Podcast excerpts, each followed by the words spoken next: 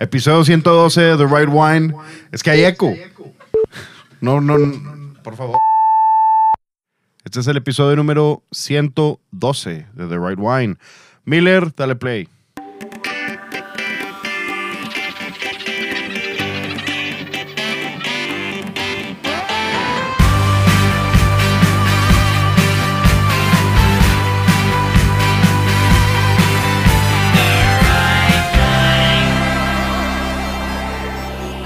Miércoles 9 de junio del 2021. Estamos Miller en los controles, Mauricio León, aquí está al lado de mí, a mi derecha, ¿Qué pedo, amigo? a la derecha de, de mí. ¿Qué onda, Aquí amigo? andamos en el calor de Monterrey otra vez como el episodio pasado. Contenido, exacto, contenido doble. La diferencia es que este episodio está grabado el miércoles, el episodio que salió el miércoles está grabado el martes y hoy es Feel Good Friday para ustedes. Sí, sí. Ahora la semana llena de grabaciones. Ya sentí que los vi demasiado. Tuve Sí, suficiente. Y Sí, luego, ya. ah, es que también pues, por la semana pasada que después de grabar te vimos y, Sí. Ya, ya. Sí, ya fue mucha Suficiente. convivencia. Ya, y luego no te invité a otra cosa en, en la semana. ¿Tu, tu cena esa? No, pues, ah, te vi también en la cena, sí es cierto. Ya ni platicamos cómo Mauricio nos- cómo le fue en la cena a Mauricio. No lo mencionamos. Ah, lo mencionamos en el otro. en el episodio borró. perdido. En el que se borró, sí, es cierto. En el episodio que el burro de Miller le picó y se desapareció El self-destruct. No fue mi culpa, güey. Son los comandos de la muerte. de Pro De Tools. destrucción. De Pro Bien, güey, pues estuvo chido. Estuvo, estuvo lleno. Los vinos buenos, la verdad. Los de Steve Mathiasen, los, Ashes and Diamonds. los Ashes and Diamonds están buenos. Y también me tocaron unos de Lodi, de que esa región, pues buen value, no están tan sobremaduros, o sea, están ricos, la verdad me gustaron. Sí, eso bueno. ¿Qué y la comida ahí de romería muy buena también. Fue como una fue como una tortilla de, de harina con costra de queso y arrachera. Sabe bien bueno. Jalo. Eso lo serví con un Sinfandel y con y con el Sauvignon Blanc de Ashes and Diamonds, o sea, dos vinos por tiempo. Y luego serví el, creo que el número dos de Ashes and Diamond, el 100% carne de Sauvignon con el fuerte, que era un filete con super clásico, con mashed potato y la salsa así, reducción de la carne. Qué rico. Sí, güey. Y de último era un pie de nuez, un pecan pie con helado, y lo serví con un cabernet de Lodi y un, y un Sinfandel igual de Lodi, más, más suavecito, más acá frutado. Qué rico un pecan pie con nieve. Que eso es La neta, eso bueno. Creo que es de mis postres favoritos. Así de. Uno, lo- los mochi japoneses Sí, es de lo más rico que, que hay, creo yo. Y un pecan pie bien hecho con un buen helado de Y le pones vainilla. cajeta arriba. Fácil, güey. El, también en Bardot, Fácil. en Bardot probé con, con mis papás el pie de manzana de Bardot. Está bien rico. No, sé, no me acuerdo si lo he probado.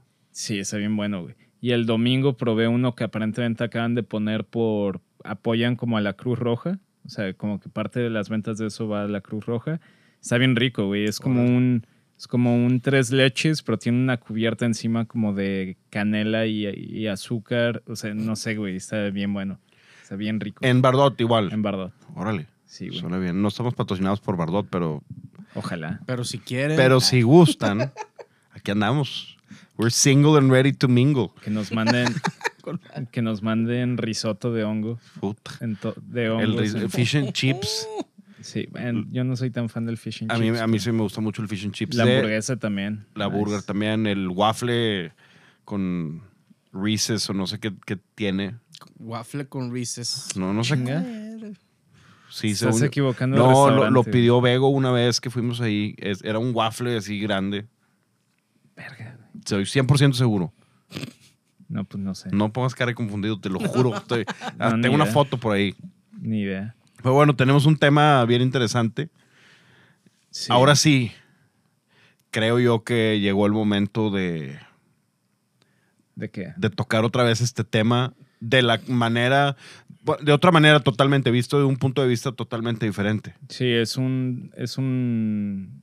que reportaje, no sé, un es, Un artículo. ajá, que ayer me salió de VinePair, que es una página que hay artículos que me gustan, hay otros, hay otros que no tanto, pero este estuve muy de acuerdo y se lo mandé en la noche a Diego para que lo checara y, y pues vamos a hablar de esto. Para los que no saben, es de, de vino natural. Ya sé, o sea, igual, natural. como siempre, Vino natural. siempre aparece este tema, pero la perspectiva de esta, como que nos, nos da de cierta manera la razón en muchas cosas que hemos dicho, pero, pero visto desde otro punto de vista. Mm, Una cosa, también, pegándolo con el episodio pasado, es de opinión, Sí, el, es de el opinión. artículo. Y yo, al, al leerlo, no investigué ni chequé quién lo ¿Quién- escribió, sí, no, yo tampoco, quién es el güey. Hicimos lo que no debemos hacer. Pero su opinión a mí sí, o sea, yo sí concuerdo con su opinión. Exacto, yo también, totalmente. Y lo, y lo leí, de hecho en la noche te dije, eh, lo leo al ratito, pero nada más vi el título, la foto que aparecía, dije, va a estar chingón, lo voy a leer en la mañana. Lo leí en la mañana, le di una buena, una buena leída y se me hace que es totalmente lo que está pasando. Y, y ya pasó, yo creo que hace todo este año. Y se me hace que no tarda esto en, en llegar a México. Porque creo que vamos un año tarde. En, ¿Uno? No mames. unos cinco. Unos cinco. O sea, sí, comparado con Londres, Nueva York, San Francisco, en tema de... España. de- o sea, aquí, aquí creo que apenas se está poniendo de moda, no sé, como que la gente apenas está descubriendo el Riesling alemán en, en Nueva York y es de que, ah, otro güey que le gusta el vino alemán, de que, o sea, como que ya, ya, de hecho, es una madreada le- que le preguntas a un sommelier cuál es tu vino blanco favorito y por, eh, por lógica te van a decir vino. eh, que sí, Riesling alemán. nadie está sorprendido con tu O sea, respuesta. que a nadie, a nadie, nadie te va a preguntar eso. nadie. Entonces, sí, yo Nadie que- le pregunta a Mauricio cuál es su vino blanco favorito. Sí, o sea, cuando yo estaba en Nueva York estaba de moda el, el- el- ¿cómo se llama? El Riesling alemán, güey. O sea, 2000, ¿13? 2011, 2012, ¿Cuántos años tenías? 18 por ahí. 18. nunca tuve nunca tuve pedo para entrar a los restaurantes. Como llegaba y me daban la carta de vinos y yo tomaba decisiones como muy decidido de que sí, tráeme este. Supongo que los güeyes decían de que, ah, pues chido. Y no, nunca me pidieron. No, pues digo, si va, llegas y vas a consumir, de que no, sí, sí va a consumir. De que, Sí, sí. Te- Si vas a consumir, les vale madre. Y, y de hecho el dueño del bar donde, de mi universidad que se llamaba Darby's, cuando cumplí, cuando cumplí 19, se me acercó y ya llevaba un año en la universidad, se me acercó y me dice de que, de que "Hey, felicidades, ¿cuántos años cumples? Y yo, eh, 22. Y él, yo sé que no cumples 22. Y yo, ok, 21. Me dijo, Mao, no mames. Y yo, yo de que, ok, ok, 19. Me dijo, ok, vamos. Deported. Fe- fe- felicidades.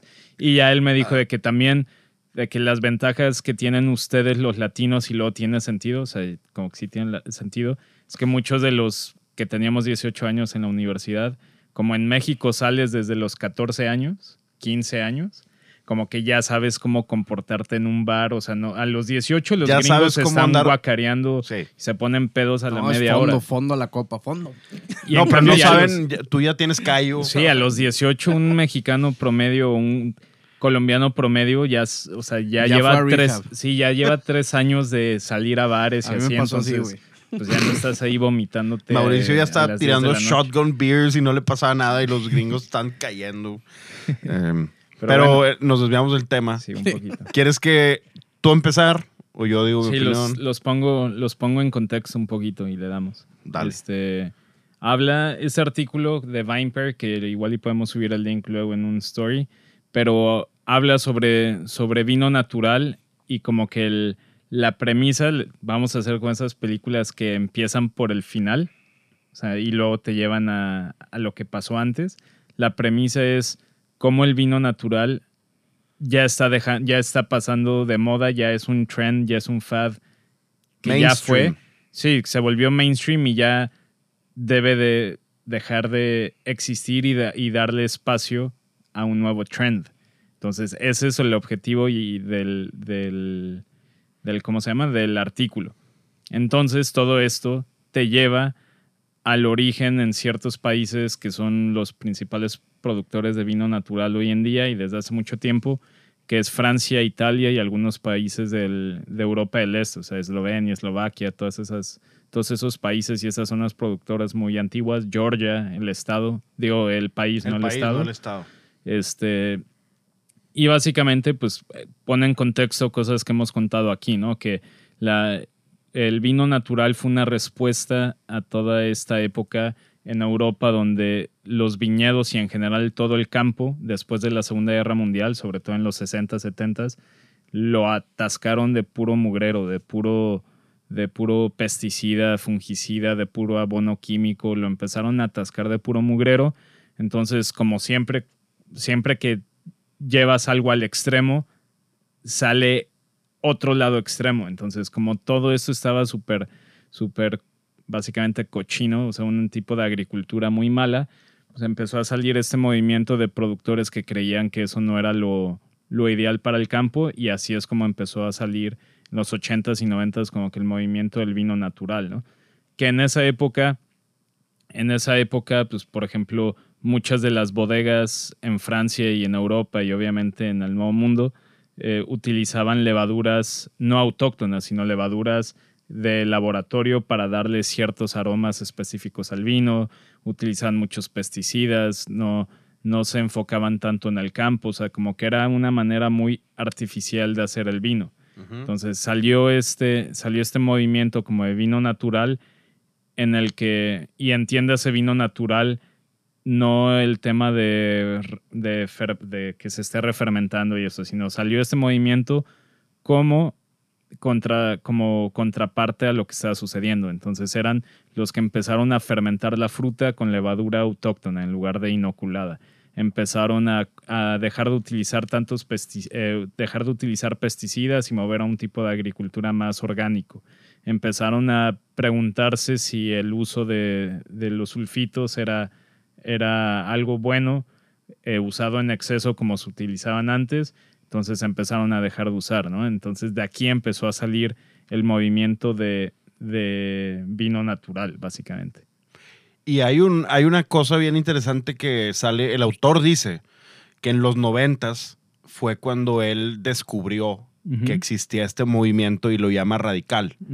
Que como dijiste ahorita, siempre que hay un, un, extremo, va a salir otro extremo. Entonces, el, el tema radical de, creo que dice que lo primero que probó fue de, Georgia o Georgia, como el del país, y prueba de, los, de este tipo de vinos totalmente naturales y se le hace como algo muy... Interesante, radical. Interesante, radical y funky y divertido, como, ok, es, es algo para que puedo llevar y platicar, pero luego está este boom en París donde empiezan a ver estos bares que empiezan a servirte el vino natural, ahora sí ya sin el tema de los sulfitos, sin el tema de... Bueno, por cierto, chequen la merch de Contiene Sulfitos en negropasión.com.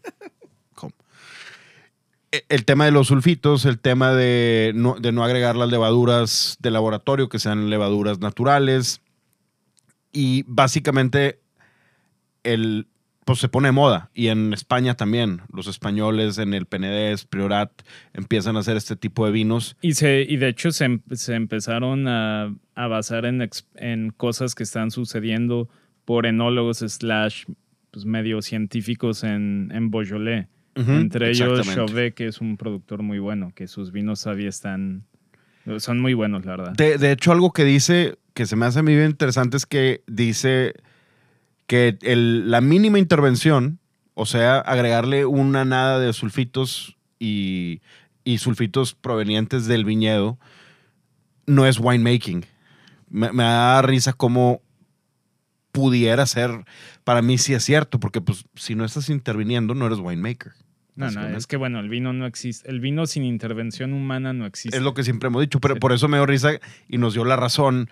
Entonces, tú no eres un winemaker. Si haces vino natural porque no interveniste, creo yo. Sí, no serías winemaker. Pero cuando sale esto, llega este movimiento a Nueva York, San Francisco, a las ciudades cosmopolitas, y empiezan a tener un boom El boom ya fue en los 2000, el, el boom del vino natural, cuando empezaron a ser como una pequeña secta de... Sí, que pasaron de ser una curiosidad que te encontrabas únicamente en las zonas productoras y con ciertos productores, allá algo que la gente estaba exportando y podías conseguir en, en restaurantes, como dijo Diego, pues Nueva York, San Francisco, o sea, en ciudades grandes, lejos, lejo- lejos de, las, eh, de las zonas productoras. Entonces ahí es donde el, el peak de este tema del mundo del vino natural empezó, o sea, ese fue el peak.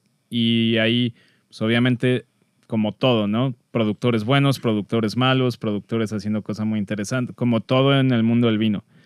Eh, lo que está interesante y la premisa que yo creo que podemos, podemos contar lo, lo que él, lo que él argumenta y discutirlo entre nosotros, él analiza la industria del mundo del vino actualmente, en donde lo que en los 90s, 80s era muy radical, o sea, fermentar con leva- levadura autóctona, radu- ¡Wow! súper radical. Eh, no utilizar exceso de sulfitos al momento de embotellar, igual, no mames, era súper radical. Este, utilizar menos barrica y que el viñedo sea principalmente viñe digo, que el vino sea principalmente viñedo y no, y no madera. También súper radical en esa época. Hoy en día, Fermentar en concreto. fermentar, en concreto, sí, en huevos de hormigón, en, en todos estos nuevos como contenedores o, me- o sí, Sí, que para, para ese entonces era muy raro que solamente fermentaras en concreto. O en huevo de hormigón, en arcilla. O sea, todo eso era como que muy radical, igual no utilizar pesticidas, trabajar en biodinámico, era como que, ah, no, súper radical, súper diferente. Hoy en día, todo lo que acabamos de mencionar y lo hemos dicho mil veces, son cosas, son prácticas súper mainstream si estás hablando de productores de vino de calidad. Y no necesariamente estos productores están vendiendo vino natural, o sea, ellos no se venden como vino natural, lo hemos dicho aquí mil veces, o sea, Peter Lauer técnicamente hace todo lo que en los 90 se consideraba radical y, y diferente y moderno, Peter Lauer lo está haciendo ahorita. Nicolás Jolie. Rebels, Nicolás Jolie, Olga Rafó. Es- hay un chorro de productores que lo que antes definió el movimiento del vino natural, hoy ya es completamente mainstream dentro de, yo diría que el- hoy en día si vas a vinos de calidad, o sea, vinos de bodegas que no producen millones y millones y millones de botellas, sino si te vas a pequeños productores, pequeños y medianos productores de calidad, todo lo que antes definió el movimiento del vino natural, hoy en día el 90% de sus productores lo hacen. Y inclusive ya tienen sus flagships, sus flagship wines. Por ejemplo, Gravner y Radicon y todas estas cosas. O sea, ya existe un... Los Screaming Eagles, los Petruces de Sí. los vinos naturales. Ya está establecida y voy a hacer una analogía musical que pues, en 1976-77 fue cuando empezó el, el movimiento punk, que en Inglaterra empezaron los Sex Pistols y luego en Nueva York empezaron Ramones. Va- vamos a ponerlo en Estados Unidos, CB la época de CBGBs, que era Blondie, Talking Heads, los eh, eh, Ramones, obviamente, Velvet Underground, todas estas bandas anti-establishment Sí, que era Stick It to the, Stick It to the Man. y al final se convirtieron en The Man, porque al final se terminaron, Ya estaban en los MTV Awards ahí recibiendo premios. están en el Rock and Roll Hall of Fame, los, de hecho, algo bien interesante, no me acuerdo dónde lo leí, todos los discos punk que punk, los discos de The Clash, los discos de los Sex Pistols, los discos de Talking Heads, todos salieron en una major label, todos salieron en Warner, Universal, Atlantic Records, lo que sea. Entonces, de ser tú ser anti-establishment, decir, no, yo soy bien radical y voy a tocar tres acordes y bien loco. Ah, Lou Reed y la madre, y de repente, pum, te firma una disquera y tu hit es básicamente la, la culpa por la cual eres famoso es porque estás en una mainstream, en una disquera mainstream. Y es lo mismo que, que habla este cuate que, vamos a decirle, Ignacio. Pepito, Ignacio, Ignacio habla de, de que ya es mainstream, ya, ya no tiene nada de sorprendente. Llegaron hablando de Madrid, Barcelona, París, ya no tiene nada de sorprendente llegar y que te digan, mira mi vino natural.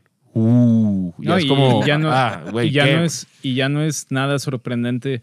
O sea, si, si le dedicas, si le dedicas, no sé, güey, tres días a visitar, digamos, eh, Austria, si vas tres días a visitar la región de Wachau y vas a productores de calidad, o sea, no sé, FX Pickler, Domain Wachau, si vas a, estas, a, estos, a estos viñedos productores, te lo juro que todos los que vayas van a decir, fermentación, fermentación con levadura espontánea, fermentación en concreto o en, o en eh, no sé, arcilla o algo así.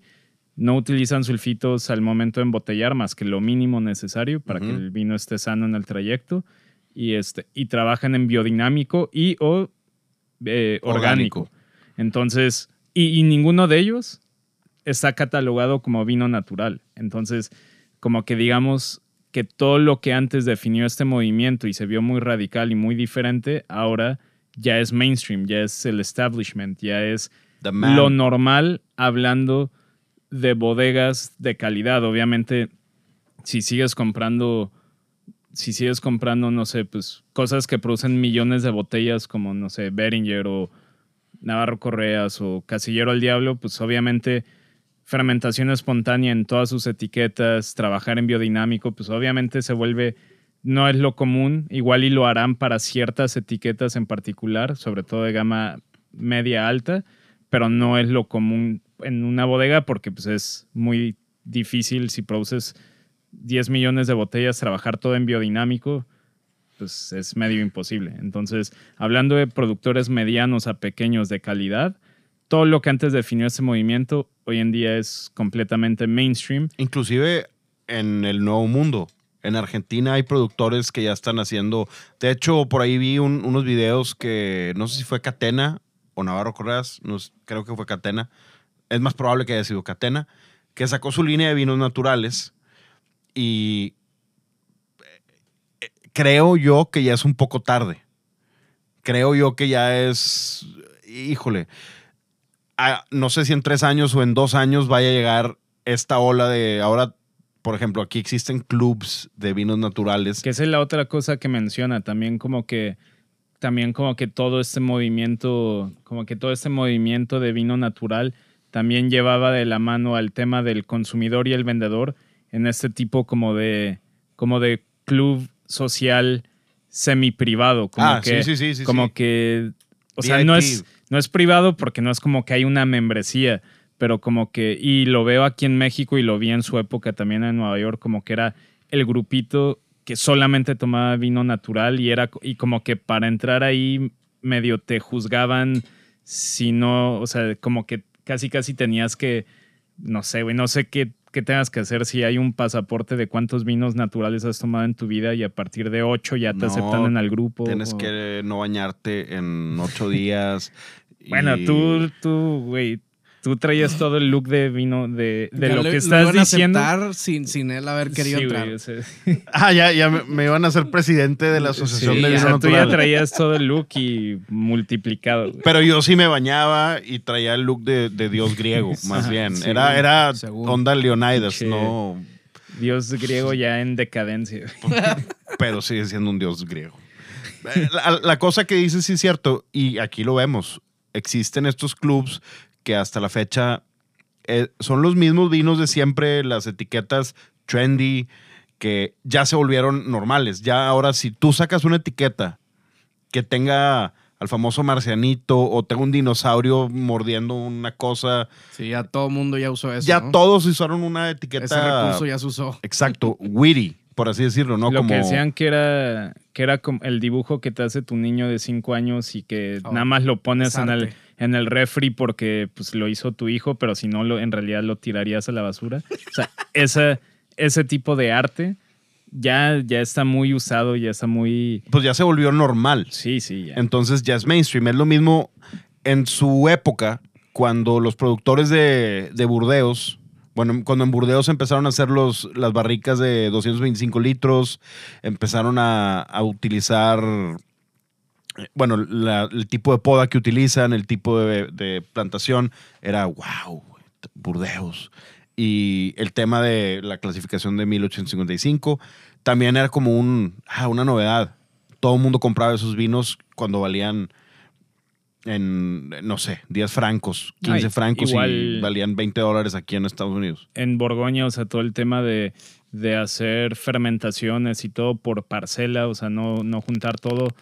Igual, como que ahorita ya no sería algo, ya no sería algo que un productor de Borgoña podría pararse el cuello y decir, es que yo fermento todas mis parcelas individualmente. O sea, qué chido, pero tú Todos- y tú y hacen. 3000 productores más nada más en Francia. O sea, no, como que no, ya lo que antes te hacía diferente o novedoso, fuiste punta de lanza. Hoy en día pues, ya, es lo, ya es lo común, o sea, cada vez suena más que productores, o sea, ya para que hasta lo más mainstream de lo más mainstream, de lo más mainstream de vinos caros, como Chateau Yquem, que ya, que ya ellos, ya ellos son biodinámicos, o sea, eso es, eso es, eso es ya, como, ya como si que sería, sería, el equivalente en música de Chateau Yquem, algo así, algo así como muy elitista, pero súper popular.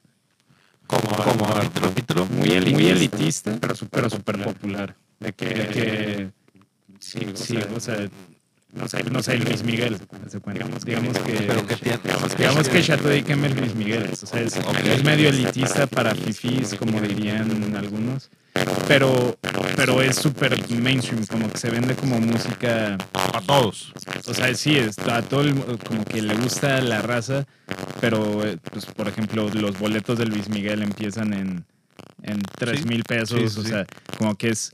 O sea, ya para que Chateau d'Yquem, que es una de las bodegas más caras, o sea, de los vinos más caros que hay en el Y más mundo, prestigiosos. pero al mismo tiempo pertenece al grupo, uno de los grupos de vino más grandes, bueno, de vino y de mil cosas, Louboutin, Moet, Hennessy. O sea, para que un vino tan mainstream, porque la neta es mainstream, lo único que te separa de tener un Chateau d'Yquem son 400 dólares por media botella, la neta, pero lo consigues desde Monterrey hasta la europea de Cancún. Ahorita hasta podemos ir por una si Sí, trajéramos en la cartera 400 dólares, ahorita consigo un Icam sin pedos. Fácil. Igual y no, no de lo viejo. Sí, pues, Mira, Miller, Miller, ¿tienes efectivo? Aquí Lolo. Pues para eso no sé, güey. Bueno, a lo Te que va a gustar, güey, te va a encantar. A lo que voy es que si No hasta ese vino, si hasta ese vino ya está trabajando en biodinámico, es como que, como que ya que tú vengas a presumirme que tu viñedo es biodinámico, es como que, ok, qué chido, pero ya no, ya no te has- ya no te separa del resto de las bodegas, porque el resto de las bodegas también están trabajando en ese estilo y también están fermentando espontáneamente y también utilizan poco o nada de sulfitos al momento de embotellar. Como el, creo que, bueno, como Iken pertenece a Louis Vuitton Moet Hennessy y Cheval Blanc pertenece a Louis Vuitton Moet no sé, yo no sé todavía si Cheval Blanc ya empezó con esas prácticas. También Terrazas de los Andes pertenece a Louis Vuitton Moet Hennessy, Veuve Clicquot, Krug, Tom Priñón. Y por razones obvias, el champán, un Dom Priñón no puede ser natural. Entonces, bueno, eso no va a entrar, pero me refiero al, al Cheval Blanc. Quizá. Todo lo demás, pues obviamente. Estás hablando de lo mainstream, de lo mainstream, de lo mainstream. Estás hablando de los Backstreet Boys, de. Luis Miguel, de. Sí, Luis Miguel, Backstreet Boys, Justin Timberlake, que, todos estos. Ahora, Maroon 5. no, hombre, esos güeyes ni, ni figuran en nada. Pues venden más discos que probablemente. Que tú. Uh, Uh. Cuando yo saqué un par de discos se vendían en 50 pesos. Entonces, eh, unos 200 se vendieron, creo. si vendiste 200 discos. Pues en, entre, como en tres años. Su, su mamá le compró la mitad. Y al 2 por 1 Sí, Eh. y de repente alguien compró todos, quién sabe quién. Su mamá, su mamá compró la mitad para darlos así a. Todavía tenemos- su- No, Todavía- hombre, todavía están en la caja, una caja ahí abajo de la cama. Todavía tenemos cerrados, todavía hay cerrados. Y es más, todavía tengo discos de mi primer demo en el 2002. O tenía 13, 14 años con, con Ferriño y otro amigo que ahorita está en, en Barcelona Chido. y está todavía sellados. Es Qué la cagado. portada, eh, tres güeyes así con No, una... pues digo, mínimo sí te tienes que quedar con uno, pero no con 200, ¿verdad? No, esos, esos, esos los regalamos. Los hicimos por regalarlos, pero era un demo ese. ok. Y según nosotros, ese demo iba a llegar a, a manos de alguien. Y pues no. Pues, pues no. Por eso estamos aquí, por eso estamos aquí. pero así bueno, pasa. no nos desviamos del tema. Mainstream. No, el, el- el punto es, bueno, repite. cuando, cuando todo a, a lo que voy y también pues por eso ahora entiendo que cada vez más eh, los, los denominados, los autoproclamados productores de vino natural, como todo lo que antes en el movimiento los diferenciaba y los hacía radicales diferentes, hoy en día son prácticas completamente normal y mainstream. Lo que sucede es que pues tratan, y por eso ahora como que todo lo entiendo, trat- siguen tratando de diferenciarse y seguir siendo radicales y Sí, diferentes. pues es la clave, si no. Sí, mamas, pues ¿no? si no eres uno más del montón. Pero a lo que se han ido es a empezar a producir todo, porque los vinos naturales de los 90s y 80s no eran necesariamente los de pescaditos que se refermentan. O sea, podía suceder porque las prácticas, pero no los hacían a propósito. Era porque eran vinos que se consumían ahí mismo en el viñedo. O sea, no, era eran vinos ser, no que era para ser viajaban. hip ni Sí. para viajar. Exacto, ni no para eran viajar. vinos para viajar, eran cosas que se consumían a nivel local. Pero hoy en día siento yo que si lo que antes se definía como movimiento de vino natural ya es mainstream, entonces cómo te sigues diferenciando a los demás yéndote aún más al extremo. O sea, ya no solamente soy biodinámico y, fermento espontáneamente, sino ahora el mío, yo me voy a volver famoso porque mi botella está, entre comillas, diseñada para que se refermente en el anaquel, para que cuando la abras explote la mitad. Y, pero no, es que, ah, es que así es. Es que, Es que, es que tú no así sabes. es, así es que tú no es. sabes y yo sí sé. Sí, no y, sabes. y entre, y entre la gente que está como que recientemente descubriendo el mundo del vino natural, pues como que eso es lo que ahorita, lo, eso es lo que ahorita ven como diferente, porque todo lo demás, todo lo que antes, como ya dije varias veces, todo lo que antes en realidad era el movimiento del vino natural, hoy es mainstream. Hoy la gente que está descubriendo este mundo se va ahí y piensa que lo que hace diferente al vino natural a los vinos convencionales, entre comillas también, es eso, que se exploten, que tengan pescaditos, que... Que, que te salga malo y te diga el sommelier, no, es que no que entiendes te- bien. o güey". sea, sí. Entonces ahora como que entiendo todo de por qué cada vez más se están yendo al extremo y ahí es donde empiezas a ver esos vinos que yo digo, una cosa es que seas natural, otra cosa es que seas defectuoso. Son dos cosas ¿Crees que- completamente ¿Crees que la gente que tiene los clubs de vino natural y que les encanta y que nada más toman eso, O sea, aquí en México hay muchos clubs así de vino natural. ¿o? están, están creciendo. están creciendo. Up and coming. Pero, pero ¿y qué quiere decir eso? O sea, de que un grupo de compas que se juntan y toman vino natural. No, imagínate o hay que- algo más allá. imagínate que tú, Mauricio y yo decidimos importar Ah, vinos naturales y nada más vendérselos a nuestros amigos que les gusta las cosas raras. O sea, de- como, como cold wines, ese- esa mamada. Sí, un, un cult wine, haz de cuenta, es un semiculto, semisecta. es, es como si tú, no sé, te pide Flippy, te dice, oye, ¿qué vinos tienes, Miller? No lo entiendes. Na- No, tú no sabes qué Sí, pedo. tú no De sabes que qué pedo. te, te vendería, pero la neta es que no le vas a entender. Así es la actitud. Pero imagínate que estas personas Padre, se lancen a Madrid, donde hay un... Ya fue el boom, ya ahorita están tomando otras cosas totalmente. Y lleguen, eh, no, yo no estoy natural. El, el barman te va a decir, O sea, joder, De- Igual y no te dice nada, pero sería- o sea, no sería diferente. O sea, no eres cambio, diferente ya. Aquí todavía llegas y es como, oye, ¿tendrás vino natural? Es de que, Sí, ah, ¿qué pedo? ¿Qué, qué está pidiendo este güey? Si vas a Nueva York y pides un vino natural, es como otro güey. De que otro güey, otro güey más. O sea, como que ya no eres nada especial. Eres. Ya eres Es lo mismo con, mainstream. y, y no tiene nada de malo, es lo mismo con el Riesling. sí, sí. llegas con un Riesling, llegas a pedir un Riesling a... Con un sommelier y. Ah, me encanta el Riesling alemán. De que, ah, chido, güey. Igual y, igual y a inicios de los 2000 si llegabas a un restaurante y era de que, oye, tendrás algo, ten- tendrás algo acá de Alemania chingón, de que igual y ahí sí sería que, ah, qué loco que este güey me esté pidiendo Riesling alemán. De que, Digo, si llegas y le dices, oye, solamente tomo Mosel, Lursiger, Gurgarten de los noventas, ¿tendrás algo? Si te van a decir, ay, de cabrón, que, de- bueno, le sabe, le sabe. entiende. Pero, Pero, pero, igual ya no eres, o sea, no- ya eres mainstream. Es como Riesling llegar- es mainstream. es como ahorita el ejemplo que decía Miller, pregunta, imagínate que yo llego, yo descubro una banda y descubro, no sé, estoy pensando en una bandilla ahí indie. Dime una banda indie, Mauricio. Pues, no sé, güey. eh, The War on Drugs o, o una de esas de Arcade Fire. Imagínate, es más, Arcade Fire es como que la típica banda indie. Imagínate que yo los descubro y llego con un güey en San Francisco. Chécate este pedo, güey. Fire, man, es decir, es un pendejo. Eso ya fue hace 10 años. Estuvo de moda hace 10 años el, el indie rock. Ahorita, de hecho, a mí, eh, eh, pensamiento así random, que seas indie, ahorita ya se me hace que Mainstream. ¿Qué, eres qué mainstream. quiere decir eso? ¿Qué quiere decir? No, pues indie al ser independiente. Exacto, que Pero tú pagas todo tu desmadre. Sí, pero se, Es convirtió en un estilo.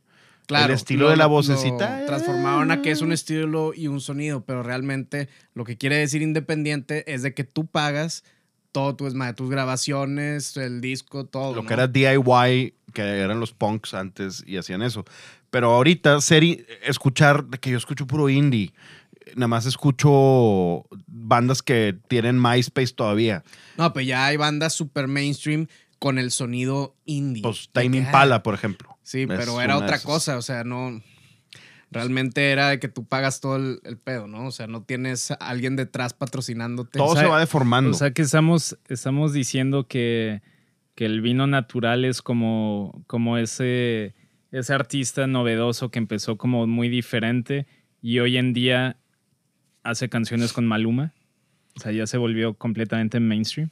Eh, sí. No, pues llegó D-Man a decir de que, ah, yo quiero un poquito de eso, de que, pues vente acá, mira, yo te pongo no sé Y qué de onda. repente ya terminó cantando Exacto. con Maluma Con Daddy Yankee. y Daddy Yankee. Y, y ya sales en, en el canal de reggaetón. Porque Y me para supongo que diferen- ahora hay un canal de reggaetón. Y para diferenciarte, para diferenciarte dentro de ya los miles y miles de artistas que hicieron colaboraciones con reggaetoneros, te tienes que ir aún más al extremo a hacer tus letras más cochinas, tus videos más explícitos para seguirte diferenciando, ¿no? Supongo. Y los extremos nunca son buenos. Igual que, igual que los, los vinos naturales, que todo lo que antes los definía como movimiento interesante y diferente, ahora ya es mainstream, entonces se tienen que ir aún más al extremo y por eso te topas con los vinos que nosotros siempre hemos criticado, que son 80% materia sólida y el 20% líquido, Verdes. ¿no? Y ot- ot- otra vez, no es hate. O sí. Pero es, no es hate, es una opinión. Como dijimos en el capítulo pasado, los tiempos están cambiando. De hecho, el capítulo pasado se llama Los tiempos cambian. Entonces, bueno, si ya lo escucharon, los tiempos están cambiando. Ya este tema del vino natural, yo creo que ya hay gente, barmans, sommeliers, que ya los tiene hasta la madre. Y ahora debe haber otro trend. Por ejemplo, el- los vinos rancios, los vinos, A digo, ver qué, a ver qué se pone de a ver moda qué se pone de moda. Se pusieron de moda los vinos naranjas Es- aquí. Es como, es como, es como, no sé, los bares, los speakeasies. Hace 10 años, 15 años, tener un bar escondido en, de que tenías que entrar por una cafetería y entrabas y era un bar, de que no más, qué chido, qué novedoso. Hoy en día es, quiero poner un speakeasy, es como, neta, Pues bueno, o eso, sea, no eh, mames. Eso es, eh, describiste el barrio antiguo desde hace un chingo. Siempre fue así. Pero eso era lo, lo chido. Ahora, De que, Es no lo mames, mismo. te- tengo una super idea, voy a hacer un speakeasy. De que voy a poner un bar, ok, ¿cuál va a ser tu, tu diferenciador contra todos los demás bares? Es que en mi bar primero vas a entrar a una tienda de, de galletas y atrás está el bar. Es como, y voy a servir negronis. ajá, es como... Bueno, aquí todavía los Negronis serían novedosos porque todavía, todavía estamos en cócteles de pura azúcar y jugo. O sea, Y, y no, como que todavía no pegan aquí los. Dime un lugar, un lugar donde la carta de vinos tenga martinis que no tengan ni coco, ni mango, ni tamarindos, ni tamborines en su... en- Tamborines, güey. no, es que, es que es verdad. O sea, Eh, A mí me- eh, te- voy a pensar en un lugar. que lo tengan en la carta, no que te lo puedan hacer. O sea, que tengan un dry, un dry gin martini así en la carta. No, Ni no, uno. no hay, no hay ni uno. Eso, y es, eso es a lo que voy. Aquí todavía, si abres, un- yo creo que aquí todavía, si abres un bar de clásicos, Negronis bien hechos, Martinis bien Esa hechos. coctelería chida. truenas. Sí, truenas, pero sí serías diferente. Cuando en otros, sí. la- cuando en otros lados ya los classics es como, o sea, ya existieron, pasaron de moda, volvieron a existir y ahorita otra es como que ya un bar de classics es como, ok. El- hace tiempo, digo, eh, es lo mismo, ahorita que, que decíamos del vino natural, hay bares aquí que nosotros hemos ido y llegado y está el, el barman buen pedo y le dices, oye, tienes, en tu, bueno, en la carta claramente no hay un old fashion y se- le, le dices al güey y, ah, bueno, déjate lo hago. Y por buen pedo te lo hace. O cuando íbamos a Maverick y pedíamos penicillin, que este Bruno, Ah, el, el barman, ah, pues sí, se los hago. Y Ah, sí, ahí tenían dos, tres coctelillos chidos. Ellos, ¿no? ellos si les pides clásicos, sí te los hacen. y porque los les, hacen lo saben hacer, Sí, pero claro. no lo tienen en la carta. O sea, no, en la carta no viene el, creo que no viene penicilio, no vienen old fashions, vienen drinks populares, Jamaica con, mezcal y eso- esos trips. No tiene nada de malo porque la gente todavía, y no estamos diciendo que, que esté mal, nada más, la gente todavía no le entra ese gusto. Si apenas el April Spritz se puso de moda hace tres años. Sí, eso. Y ahorita en Eso- San Francisco te pides eso- un April Spritz y es de que... ay, Eso en verano, en verano en Lincoln, ahí en Lincoln Center. Era no se vendía, güey. Es, o sea, es más, a los bartenders les cagaba hacer Aperol Spritz. Y ahorita yo conozco gente que se junta que "Ay, vamos a armarnos unos April Spritz porque es la moda. Moda hace, hace cinco años en, en otros países, en cualquier lado. Y, y bueno, pues, o sea, sí, digo, para que no suene. ¿Estamos a- siendo muy rudos sí, o- a- a- a que- No, para se que están no, pasando de lanza, güey. para que no suene a rant, o sea, nada más era como, o sea, este, está padre ese, ese punto de vista de decir, pues sí, el vino natural ya es mainstream, ya, o sea, ese movimiento ya es parte del sistema, ya se volvió the man. ya se sea, prostituyó? Ajá.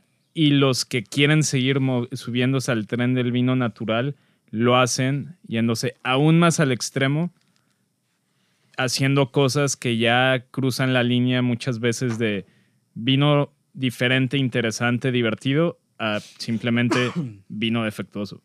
Y si eres vino defectuoso, no deberías de estar en, en el anaquel, no deberías de Sí, venderte por mil pesos o más, no deberías de es- ¿Y estarte... cómo, se, cómo se regula eso?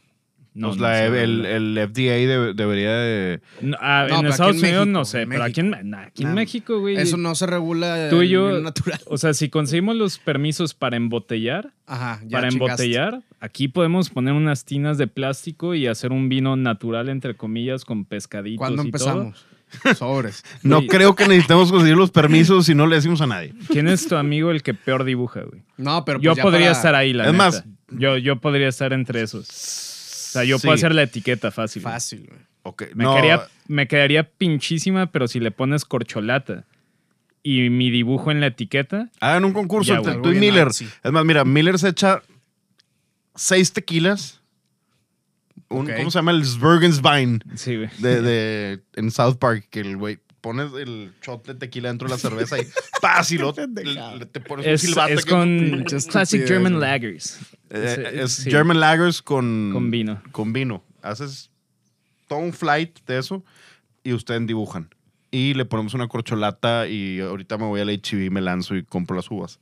Y le ponemos, y le ponemos uvas misteriosas para agregarle Ah, un po- Mystery Wine. Mystery Blend. Ajá. Mystery Blend.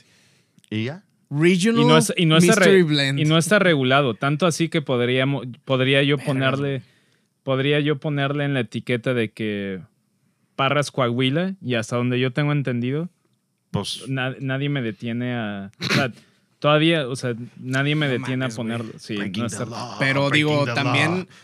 digo, yo pensando más, no tanto de que si en el sabor o lo que tú quieras, pero no- que no pueda tener tal vez algo medio nocivo. Ah, para bueno, la es salud? que, ¿Cómo es que eso, eso, por, por eso la, por eso en general la cerveza y el vino son las bebidas más, o sea, que llevamos consumiendo desde hace miles y miles de años, porque es prácticamente imposible que te enfermes con una botella de vino porque el ambiente es completamente eh, antiséptico para el tipo de bacterias. O sea, nunca, te, nunca te va a dar cólera, güey, nunca te va a dar Sí, te puedes tomar un, un vino que ya esté avinagrado y- vinagre. y, sí. te cae Pero mal, bueno, pero porque pero por consumiste ejemplo, vinagre. Pero Las uvas que le metiste son de un pinche viñedo donde le meten un chingo de mamadas No pasa en nada. el cultivo. ¿No pasa, nada? No. no está regulado, simplemente obviamente. No, no, o sea, sí pasa, pero no está regulado, nadie te dice nada. Ah, bueno. ¿O ¿Por qué estás diciendo no, No, pasa no, no nada? te va a pasar nada. A te, ti no te pasa- va a pasar te nada. no. pasaría, te pasaría igual que si compras tomates en el súper más pinche, que seguramente están llenos de pesticidas y todo. O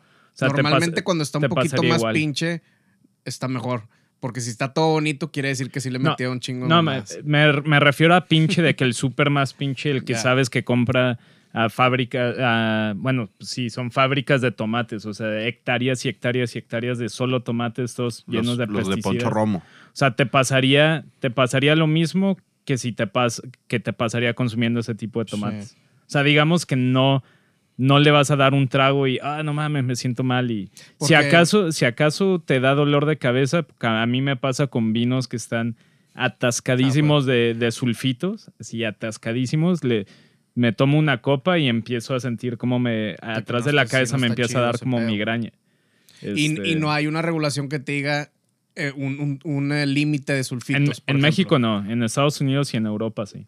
O sea, por ejemplo, en Europa, en Europa, si tú quieres producir vino tinto de La Rioja, tienes un máximo de, partes por millón de sulfitos que está permitido, pero ahí la denominación de origen te obliga a que tú mandes muestras a un Claro, laboratorio. pues para poder regularlo, Sí. si no, ¿cómo, güey? Aquí no, aquí no. Es más, aquí todavía está el loophole de los impuestos del IEPS. O sea, como no te pide, como no hay una manera de comprobar el porcentaje de alcohol del vino mexicano, todos ponen abajo de 14 grados porque el IEPS es diferente si estás abajo de 14.1. Hasta mañana, porque van a escuchar este podcast y va a cambiar todo. No, según yo ya según yo ya están en eso, ya están Sí, ya pues, están cortando ¿no? ya están cortando los loopholes del IEPS, ya están cortando los loopholes de traerte vino de Chile y Y embotellarlo, embotellarlo como si aquí y fuera decir mexicano. de- o sea, te lo, es una puedes, mamada. te lo puedes traer y embotellarlo aquí, pero creo que ahora ya los vinos van a salir como vino embotellado en México, no Como, eh, como, es. no como vino producido Pues, o vino exacto, mexicano. Como es la realidad, como- exacto, como eso, chingada madre.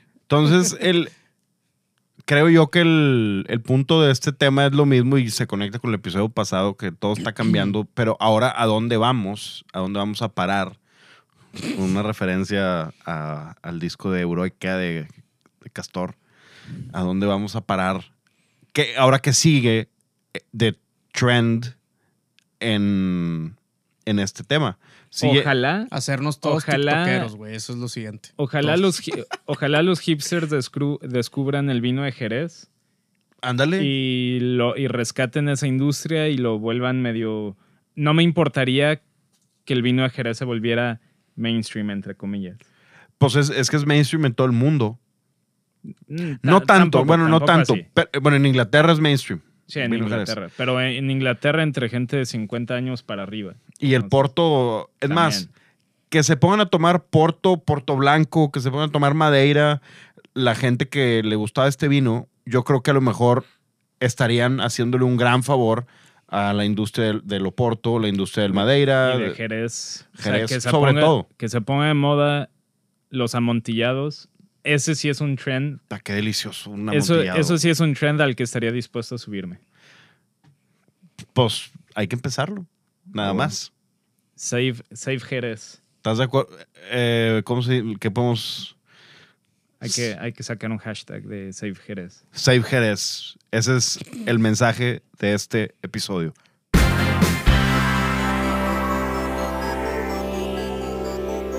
Pues bueno, fue el. No fue un rant, fue una especie de información, opinión sacada del- de, este artículo de Vine Pair. Otra vez, no, no vimos la fuente.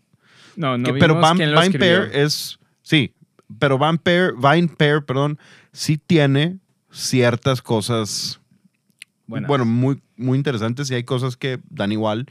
Hay uno que se llama Planet of the Grapes, como Planet of the Apes. Hecho el nombre. Y es un, solamente es un escritor en Medium, que son lecturas de, dos a cuatro minutos. Y siempre escribe cosas bien interesantes. Luego vamos, yo creo que podríamos sacar un tema de, de esta onda de Planet of the Grapes, que está padre, la verdad, tienen cosas bien interesantes. Y pues para cerrar el episodio, creo que, bueno, tenemos a un par de anuncios. Para el, en dos semanas vamos a tener a José Luis Durán aquí en, en el, en vía llamada telefónica desde el Valle de Guadalupe. Y vamos a hablar sobre sus vinos, vamos a hablar de la industria del vino mexicano y del vino mexicano. Y pues vamos a hacer una plática amena con José Luis. Ese es el episodio cuando yo voy a cumplir años esta semana. La siguiente semana ya toca algo de comida. Sí, ¿no? Ya, ahora sí ya toca. ¿Con quién? ¿Con. ¿Cómo le dijeron? Escama. Así ahora sí va a ser Pigan, Pigan Feast. Pues va a tener que ser el episodio grabado de lunes. y luego Dale, se va a armar. Perfecto. también tienes que comer todos los días, ¿no? Pues, ¿cuál Pues ya que- pedo? No, pues sí, sí está bien. Estoy, totalmente de acuerdo. No pasa nada. Y a- hoy, que lo están escuchando este capítulo, hoy viernes, yo creo que ya salió, bueno, ya, ya vi porque hoy es miércoles. Ya, Loki. ya está Loki ahí disponible. Eh, vamos a ver qué tal. Ah, Se bueno. ve que va a estar muy buena y pues otra vez lo malo, pero pues es bueno, cierta parte, que va a estar dosificado. Es un episodio. Un episodio cada miércoles. Y como era antes, otra Sí, vez. Regresamos a eso. Me gusta. Chequen las redes sociales de Prompti, Prompti MX, para sus copas Riddle. Si van de parte de nosotros, ya hay varias gente que, que le ha dado a, a sus copas performance por parte de The Right Wine. Les hacen un buen descuento. Y Viveca ya pronto, ahora sí va a estar abierto totalmente. Pronto viene una masterclass de Alemania de parte de The Right Wine en Viveca, que es Viveca MX también. Presencial, ahí vamos a probar vinos de diferentes productores y todo. Ahí los mantenemos informados. Es correcto. ¿Y qué más tenemos? Ah, bueno, entren a Negro Pasión, ya salieron los mats. Si quieren comprar los mats para hacer sus catas y poner sus copas con las carotas de Mauricio y mías ahí, adelante. Y estamos trabajando en nuevas t-shirts. Wow. Yo tengo una gran ¿Ya idea. van a salir las wife beaters o todavía no? Cierto. No, ese es, No, güey. no, ese es. Yo, yo nunca me he puesto una, güey. ¿Tú? Yo Tú sí. ¿verdad? Tú Yo sí sí. Yo tienes tengo pinta de puesta una ahorita. Miller tiene puesta una. Pero no, yo tengo, más bien no tengo wife beaters, yo tengo. Sí. Sí, bueno, este es como que el extremo del white beater. Es un, un punto medio Sí, todavía. no, yo más tengo para nada más, yo sí tengo camisas con esto cortado, nada más para dormir o De así. cholo. de cholo, de los Pase Rolling de Stones. ejercicio también está con madre. No, Sí, pues- todas las, las metaleras y rockeras que tenía ya todas son pase de ejercicio. Sí, para eso. Y están No. todas cortadas ya. Yo sí uso ropa de ejercicio, Miller. No, Cuando pues qué bueno, ejercicio. te felicito, güey. Wow. Está bueno, amigo. Y. ¿Qué más iba a decir? Es viernes. Ve viernes. De viernes. Disfruten. Disfruten su viernes. Sigan el hashtag at. No. Hashtag, Hashtag. The Right Wine Mafia. Taguenos en stories y en posts que suban en Instagram. Lo que tomen, lo que coman, si son parte de la comunidad de The Right Wine, pues obviamente ahí Mauricio y yo podemos estar viendo, interactuando y. Pues, Si les gusta el vino natural. También pongan, si nos quieren mentar la madre, los que nos escuchan, pues adelante. Y no se olviden de suscribirse, dejarnos un buen review, si, si les, si les gusta. Y, Y si en- no, en- como quiera, dejen buen review. sí, y dejen un buen review. Tienen un paro, sean buenos amigos, pásenselo a un amigo este episodio. Sí, señor. Las redes sociales de Mauricio son, En Instagram es at mauleón, mau con dos us. y las redes sociales de Miller. Es at José María Peña Garza y at Sintonía Canábica. Las redes sociales del show son at Diego de la P y at The Right Wine Podcast. John Mayer sacó una canción que parece que la hizo para la banda Toto y está muy buena, se llama Last Train Home. Vámonos con eso para el fin de semana. Feel Good Friday, Last Train Home, John Mayer. Vámonos de aquí. If you wanna roll me, then you gotta roll me all night long. And if you wanna use me, then you gotta use me till I'm gone.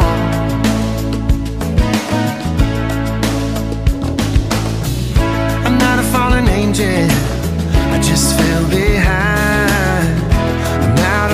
thinking I'm out of time. If you don't wanna love me, let me go. I'm running for the last train. I'm running for the last train home.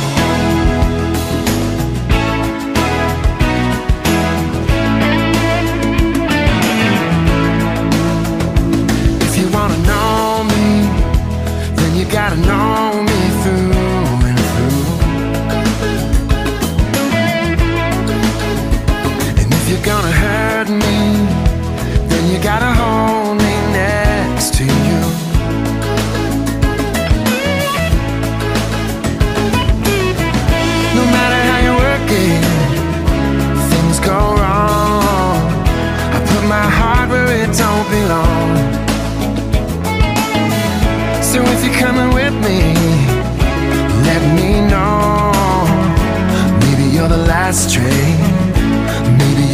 last train home.